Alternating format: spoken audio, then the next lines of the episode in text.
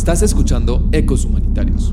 El podcast en donde exploraremos los sentimientos, las ideas y cuestionamientos que tenemos cuando decidimos tomar acción para crear un mundo mejor.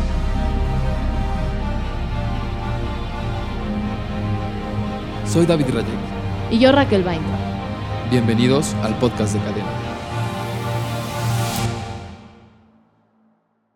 Bienvenidos todos a este episodio de Ecos Humanitarios. En este capítulo vamos a hablar del segundo principio de la acción humanitaria, que en este caso es la independencia. En el capítulo anterior, como ya hemos venido hablando, hablamos sobre la imparcialidad y en general, pues cómo estos cuatro principios sustentan todo lo que hacemos y nos dan ciertas guidelines en cómo vamos a estar actuando adentro y fuera del campo.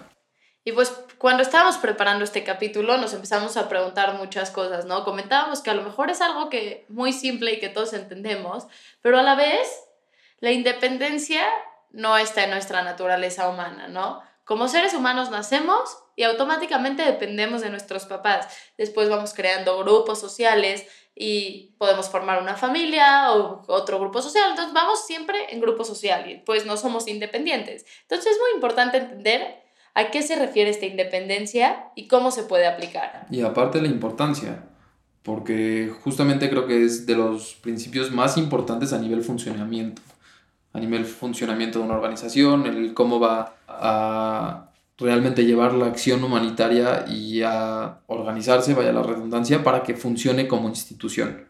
Y pues tenemos que entender que independencia a nivel acción humanitaria y con las organizaciones se refiere bueno, se refiere a varias cosas, pero lo vamos a centralizar en que somos independientes de aquello que es externo, ¿no? Porque dentro de nuestra organización o como voluntarios de una organización van a poder encontrar que sí tienen dependencia con las otras áreas de su organización, si pues a lo mejor trabajas en una área operativa o administrativa, dependes de tus voluntarios, entonces pues interna como organización sí la vamos a tener, que eso es algo natural, ¿no? Porque está formada por un grupo.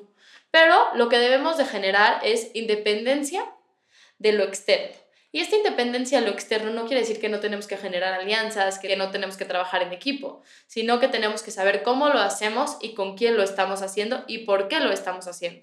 Exactamente, y lo más interesante es que, bueno, se postulan como que estas cuatro o cinco directrices, que es independencia del ámbito político, independencia de la religión, independencia económica y independencia, independencia militar. Lo curioso aquí es que algunas cosas están muy profundamente relacionadas. Por ejemplo, existen muchas organizaciones humanitarias o organizaciones de ayuda que pues su core a veces es religioso, que parten de, como que la religión cadena, por ejemplo, nace en la comunidad judía de México y pues igual lo podemos ver en, la cuestión de los, la cuestión económica. Las Pero si te puedo interrumpir, algo muy importante es que aunque la organización nazca por ejemplo, hablando en el caso de Cadena, ¿no? que nace en la comunidad judía de México, nuestra ayuda nunca está relacionada con la religión.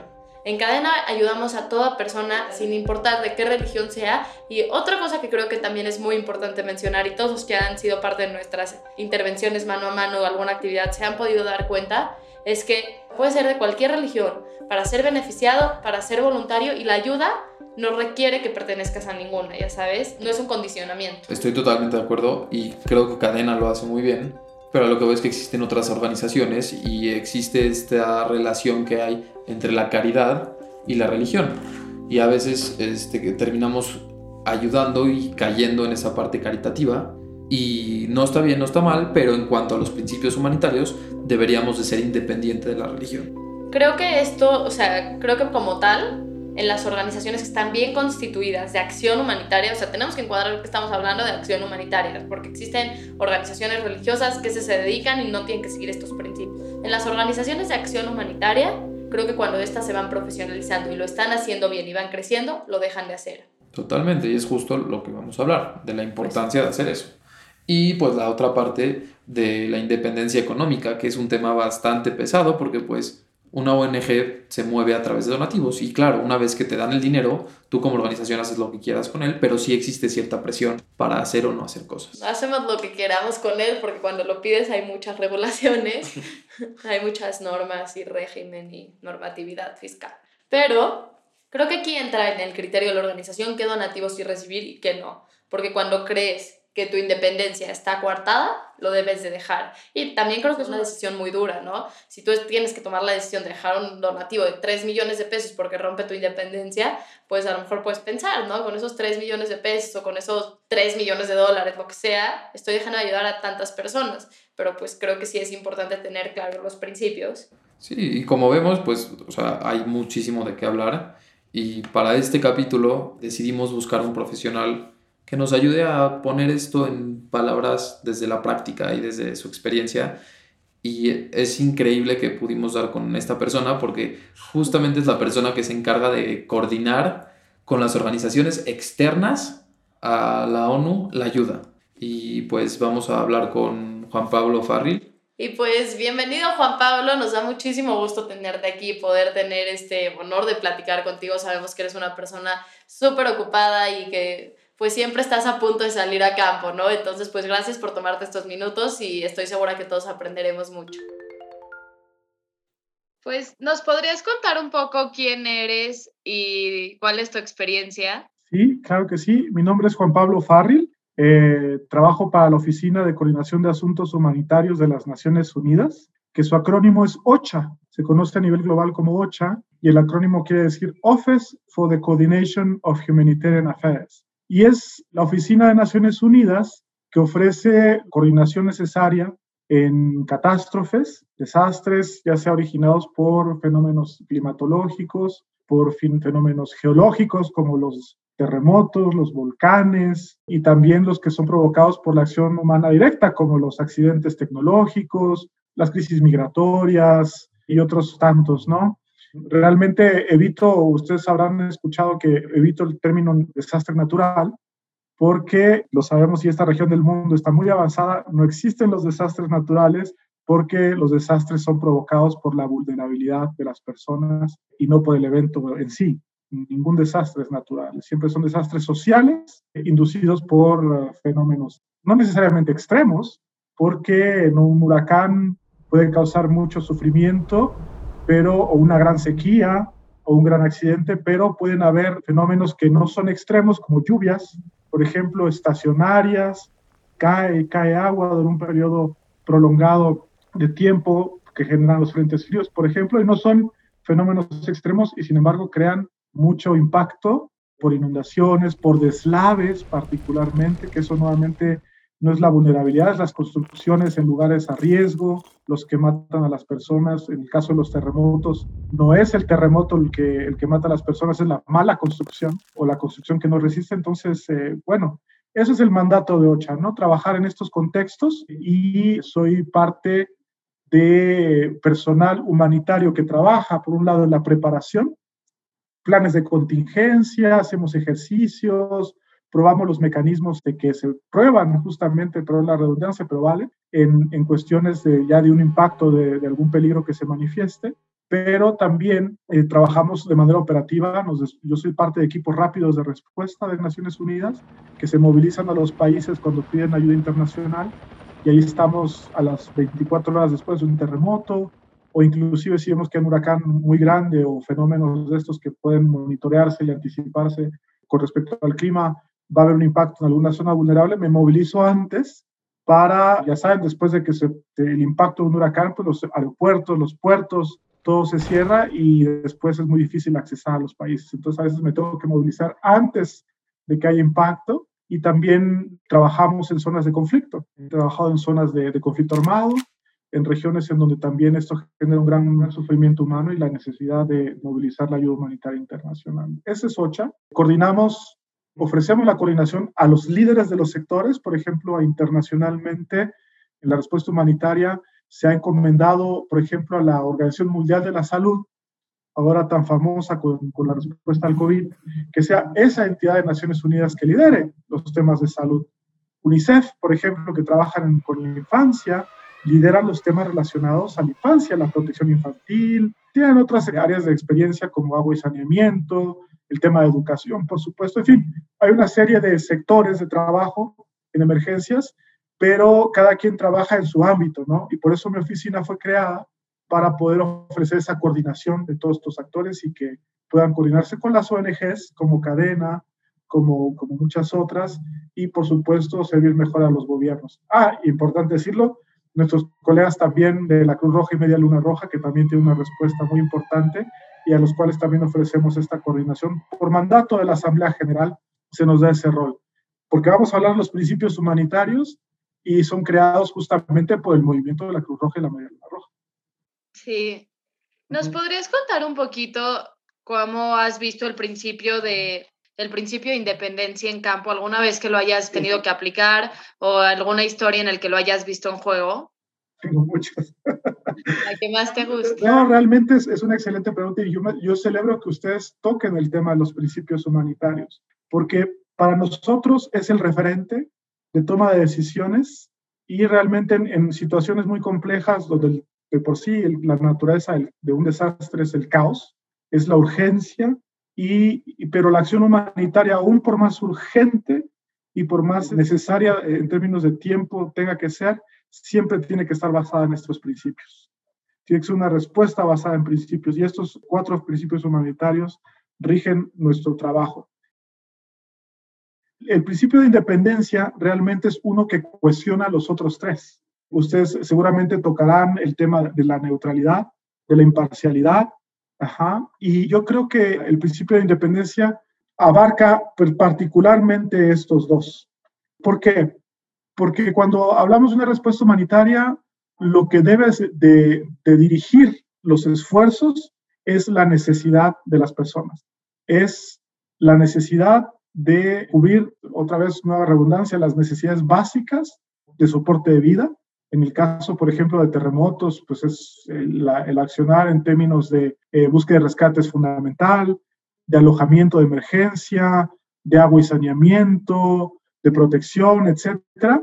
Pero comunidad, como comunidad internacional tenemos que eh, velar un apoyo, por supuesto, al liderazgo de los gobiernos, que son los principales responsables de la vida y del patrimonio de las personas en sus países, pero cuando se nos solicita movilizarnos en su apoyo, también esto implica responsabilidades y significa que permitan a los actores humanitarios hacer su trabajo. Saben, un desastre siempre es político, un desastre siempre reúne muchas agendas y levanta muchos intereses, no necesariamente relacionados a la emergencia en muchas ocasiones, es triste decirlo, ni a las necesidades de las personas, y es por eso que este principio tiene que ser respetado para que las organizaciones puedan llevar esta ayuda sin tener ninguna parte en una cuestión relacionada a un conflicto, por ejemplo, que es el tema de la neutralidad, por supuesto, pero también ser independientes de cualquier afiliación ideológica, de cualquier religión, de cualquier etnia. La respuesta humanitaria no tiene que depender de qué color tiene la piel, ni a qué partido político perteneces. Entonces, el principio de independencia refuerza esa acción humanitaria que tiene que ser neutral e imparcial, por supuesto. Entonces, ejemplos tengo muchos, porque justamente cuando nos movilizamos, tenemos que apoyar a la respuesta nacional.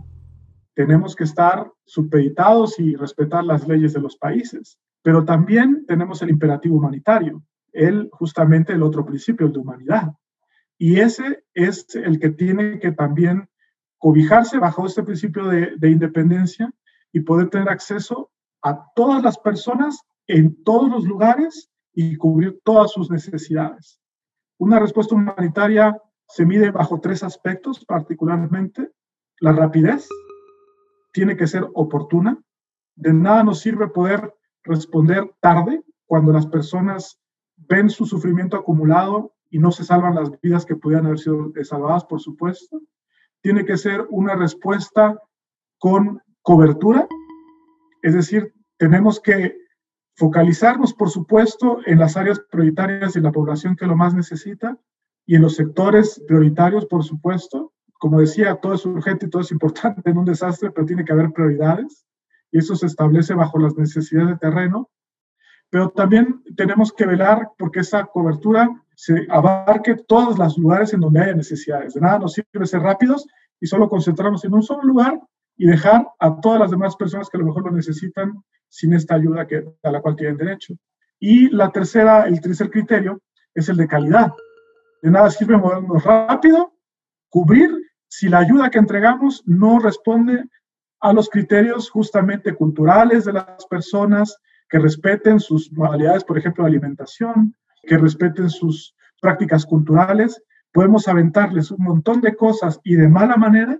Puede ser increíble, pero durante muchos años la ayuda humanitaria no se llevaba a cabo con esta calidad y con esta comprensión ahora de las comunidades y de sus necesidades, más allá del agua y más allá de, de cosas que son realmente evidentes, pero es importante hacerlo con respeto a su dignidad y a sus tradiciones también. Entonces, este principio de, de independencia se ve confrontado muchas veces en terreno porque pueden haber intereses, pueden haber presiones, pueden haber esfuerzos para que la ayuda sea dirigida hacia ciertos lugares que no son necesariamente los prioritarios, que sean dirigidos a cierta población, que no necesariamente sea la más vulnerable o la que tiene mayor necesidad, y por eso tenemos que velar por la independencia de las organizaciones para que puedan hacer su trabajo. No sé si contesto a, la pregunta. Sí, sí, totalmente. Este, algo que nos parece muy curioso de los principios humanitarios es que no están dentro de la naturaleza humana. Ah. El ser humano es dependiente en muchos aspectos, no somos neutrales, o sea, nuestra naturaleza no lo es. Entonces, pues, como que nos causa un poco de ruido y queríamos ver si tú tienes alguna experiencia que nos puedas contar donde tú mismo estuviste en conflicto y tuviste. Claro que sí. Sí, muchas gracias. Esa es una excelente pregunta, me encanta. Gracias por hacerla. Realmente genera muchas emociones en mí, porque antes podría haber pensado esto cuando empecé a trabajar quizás. Ahora me doy cuenta de que la naturaleza del ser humano sí la tiene pero nos vamos alejando de la sociedad actual, los sistemas, digamos, quiero ponerlos en un contexto global porque realmente el sistema contemporáneo, vamos a decirle moderno, no sé cómo llamarle en ese sentido, no promueve ninguna de esa naturaleza, de hecho nos aleja de esa naturaleza generosa, altruista, interesada, solidaria, porque es una sociedad que, no digo en general, eh, pero, pero digamos el mundo desarrollado es un mundo de mucha competencia, de mucho condicionamiento, vamos a decirlo así, de, del valor de las personas porque tienes o no tienes, o eres o no eres en función de tus diplomas, de muchas consideraciones que realmente no son las esenciales en las personas. El valor de las personas no se mide ni por su dinero, ni por su estatus social, ni por muchas otras condiciones. Entonces, por eso, yo creo que las personas poco a poco y gradualmente van perdiendo esa naturaleza que tenemos. Porque si le preguntas a un niño, y eso es algo que yo que escribo cuentos para niños, me, me llama mucho la atención y tengo mucho interés de poder comunicar con estas generaciones que la tienen clarita. Los niños son por naturaleza generosos, solidarios, empáticos, y por eso creo que estos principios humanitarios de neutralidad, de imparcialidad, de humanidad, de independencia, los tenemos intrínsecamente. Y los desastres lo veo, lo veo, lo vemos siempre. Puedes ver lo peor del ser humano en contextos como este, pero también puedes ser testigo de ver lo mejor que tiene el ser humano en términos de resiliencia o de resiliencias, yo les llamo varias porque Realmente podemos tener resiliencia física, estoy bien alimentado, soy una persona fuerte que puede aguantar el impacto de algún desastre, puede aguantar el impacto de un desastre por más tiempo porque tengo reservas nutricionales, mi cuerpo tiene de dónde, puedo tener un empleo digno que me permite tener una casa en un lugar seguro, eh, una cuenta de banco que si no hay eh, servicios bancarios o cuestiones relacionadas a acceso al dinero en una, situación de desastre grande, tengo algo con qué sobrevivir, en fin, son capacidades, pero no solo físicas, y me refiero también al tema de las espirituales, yo creo, porque lo veo esto mucho, poblaciones impactadas que viven en extrema miseria y que no tienen, están muy lejos de muchas cuestiones de desarrollo ideales y de acceso a servicios importantes, pero que tienen una capacidad, una fortaleza espiritual que surgen como líderes y trabajan de una manera realmente impresionante, aun cuando ya han perdido lo poco que tenían, inclusive familiares cercanos. Entonces, Yo creo que el valor del ser humano, en mi caso, yo lo, me concentro en esos ejemplos en donde vemos la pureza de la esencia del ser humano en todo su esplendor y en toda su fortaleza, y reconozco y observo todo lo malo que sucede también, porque son muchas cosas, uno no lo pudiera creer.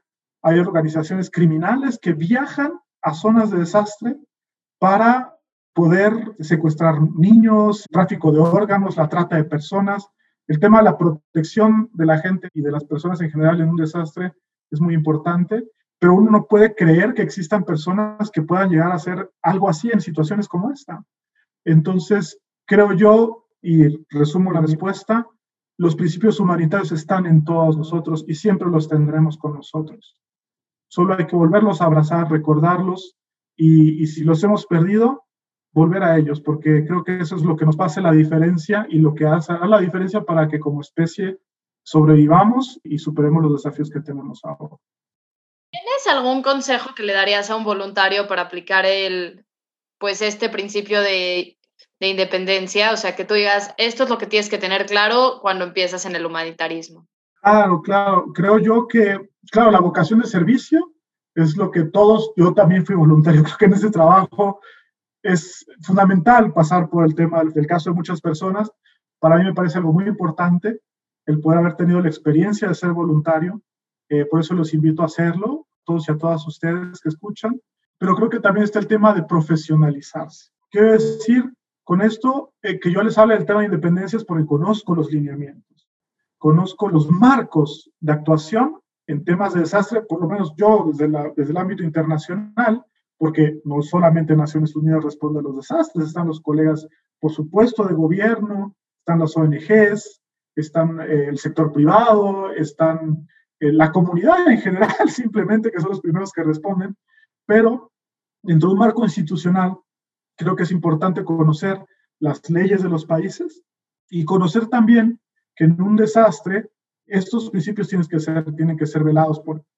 Entonces yo puedo referirme a ellos y decir, por ejemplo, y me ha pasado, que tenemos una, una situación en donde estos principios se ven vulnerados y yo tomo la decisión de no eh, tener la acción. Después son momentos difíciles, eh, de, digamos, de decisión, pero después cuando vuelvo con mis superiores y a los espacios donde tengo que hacer mi rendición de cuentas, se me dice, hiciste lo que tenías que hacer porque velaste por el principio humanitario de independencia o de neutralidad o de imparcialidad y con eso hemos hecho lo que teníamos que hacer justamente. Entonces, conozcan los marcos legales, conozcan cuáles son los alcances que se tienen en una acción humanitaria y con ellos pueden justamente protegerse, proteger su trabajo y, ¿por qué no?, hacer pedagogía también, porque no son principios humanitarios que conozcan todos. Entonces, a lo mejor eso despierta, ah, mira, esto no sabía y bueno, pues hacer su trabajo como tenemos que permitirlo, ¿no? En caso de, una situación así. Sí, totalmente, súper importante aprenderlos y bueno, lo que hemos platicado mucho en cadena es que antes no lo sabíamos, ¿no? Y es como, bueno, o sea, mínimo en el área de formación. Qué importante es saberlo nosotros para que como un voluntario también se lo inculquemos y todo el tiempo lo vea. Así es, así es. Y quiero insistir también sobre este balance, ¿no? Recordemos que cuando respondemos a un desastre, continuamos bajo las leyes de los países, continuamos regidos a la reglamentación vigente de un país, pero también esos países tienen que respetar su principio de poder velar por la vida y por el patrimonio de las personas. Y si para eso necesitan apoyo de organizaciones que no son gubernamentales, pues sus esfuerzos verse complementados por ellas, ¿no? Entonces, sí, eso es lo que podría decir al respecto. Y hablando específicamente de alguna anécdota que nos puedas contar donde tú mismo viviste como que esta situación de conflicto de ¿qué hago? Uy, sí. Quizás tenga que obviar el lugar, el país, por cuestiones realmente de, forma, ¿no? Pero definitivamente hay, hay situaciones muy difíciles en donde esta ayuda humanitaria que uno busca entregar se ve dificultada y se ve impedida a veces por, como decía, otros intereses. El tema del acceso humanitario es un tema muy importante y se puede negar el acceso a comunidades que requieren apoyo por múltiples razones. Puede haber un impedimento del gobierno, es decir, a esta zona no puede ir, puede haber un impedimento de algún actor que no sea de gobierno, no vamos a llamar quién, pero que también no permita que esta acción se lleve a cabo y se encuentre esta población y se le entregue la ayuda necesaria. Entonces ahí son momentos en donde uno tiene que recordar que estamos aquí para servir y sobre todo que hay un principio de humanidad que es el imperativo de, entregar la ayuda y que tenemos labor de independencia porque estamos acá para servir a las personas. Y en el marco de lo que es el, accionar internacional ha habido un aval del gobierno, una permisión, eh, una invitación a que la comunidad internacional pueda apoyar la respuesta nacional y que se nos entrega justamente con esa responsabilidad también de permitir el trabajo humanitario.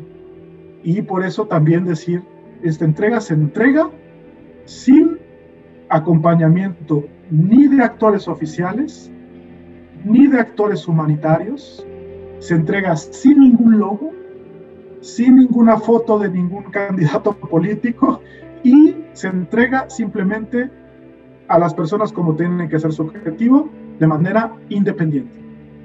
Entonces, eso es un ejemplo entre muchos otros.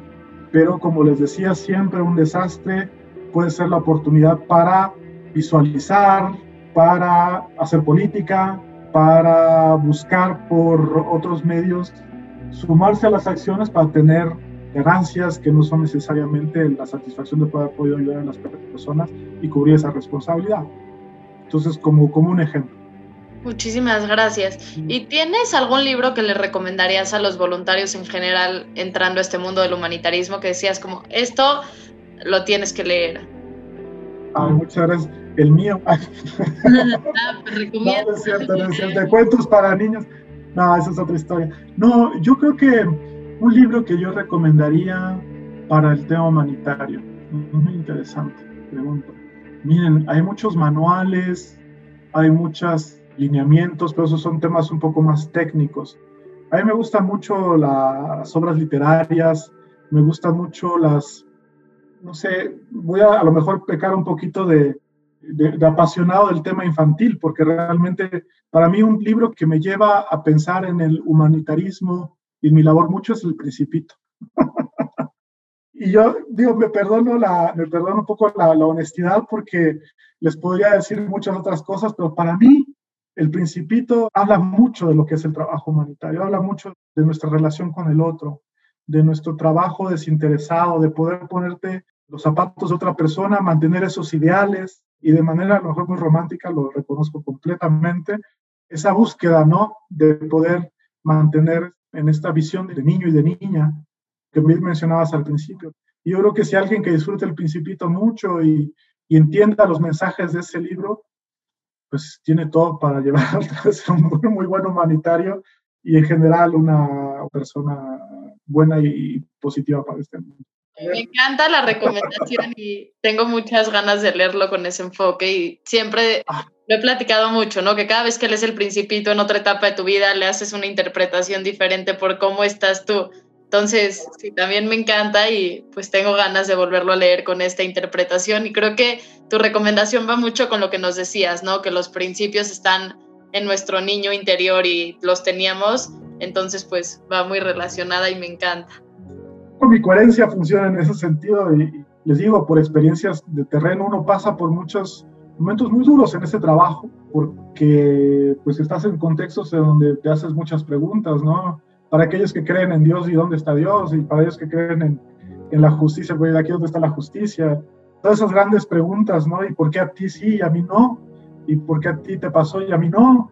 Se va acumulando, ¿no? Pero creo que, que el posicionarnos como, como seres humanos en nuestras limitantes, en nuestras capacidades en nuestro impacto para poder hacer algo mejor, es un balance complejo. Yo creo que el corazón de niño es capaz de, de integrar todo esto. Un niño es capaz de, de ver de forma diferente lo que quizás ya como adultos veamos de otras maneras. Y creo que yo, con el trabajo que hago, y eso fortalece mucho mi escritura de cuentos, es justamente poder, para mí, alimentar ese niño que tengo adentro y mantener esa luz en mis ojos de niño y que no perderla y ojalá que pueda contribuir a que otros también no lo hagan y a lo mejor la recuperen un poco. Sí, creo que tenemos que tener más presente a nuestro niño interior día a día. Y pues muchas gracias por darnos este tiempo, Juan Pablo. Fue increíble poder platicar contigo y compartir estas ideas que pues algunas nos resuenan mucho, otras las vamos a poder aplicar y seguro estando en campo las observaremos más. Súper interesante la plática y creo que podemos bajar algunos puntos muy estructurados creo que es bastante importante especificar por qué este principio es tan fuerte y es porque también es nuestra cara a las personas. La confianza que van a tener o no con nosotros va a depender de esta independencia y va a depender de los lazos que vayamos construyendo y también pues esta parte de decir nuestra finalidad es aliviar el sufrimiento humano y nada ni nadie nos puede impedir a eso y hacerlo desde una forma proporcional, como ya lo hemos visto, no discriminatoria y como que uniendo todos los principios humanitarios, pero de forma independiente. Y teniendo muy centrado nuestra visión a lo que tenemos que hacer es aliviar el sufrimiento humano. Y pues sí, creo que teniendo eso claro podemos actuar, podemos elaborar y pues creo que más que nada es saber tomar decisiones estratégicas, ¿no? No tener miedo a estas decisiones porque pues sí, como lo mencionaba al principio, podemos tener miedo a perder alianzas, pues a veces a gobiernos, a pues algunas otras dependencias. Entonces, perder el miedo de tomar estas decisiones, hacerlas y en verdad actuar como decías David a nuestro objetivo. Muchísimas gracias por escucharnos y ya saben que nos pueden encontrar en redes y ahí nos pueden hacer más preguntas. Si quieren hacerle alguna pregunta a Juan Pablo, nosotros se las hacemos llegar y esperemos que tengan un muy bonito día. Esto fue un capítulo más de Ecos Humanitarios. Nos puedes encontrar en Instagram como arroba ecoshumanitarios. Si quieres más información, entra a www.ecoshumanitarios.com. Soy Raquel Baintro. Y yo soy David Roger.